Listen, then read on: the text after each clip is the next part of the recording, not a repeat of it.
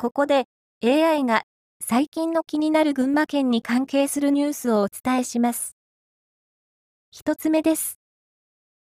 群馬県太田市のパチンコ店で、1996年に当時4歳だった横山ゆかりちゃんが行方不明になった事件は、発生から27年が経過しました。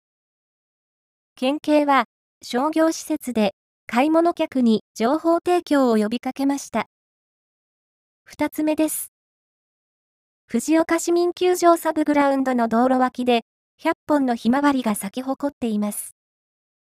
通りがかった市民が一足早い夏の訪れを実感しています。3つ目です。県内は7月3日夜、大気の状態が不安定になり、南部を中心に氷が降りました。前橋市で男性が頭に軽傷を負うなど被害が出ました。以上、詳しくは上毛新聞をご覧ください。AI は日々成長中ですので、言い間違いなどはご容赦ください。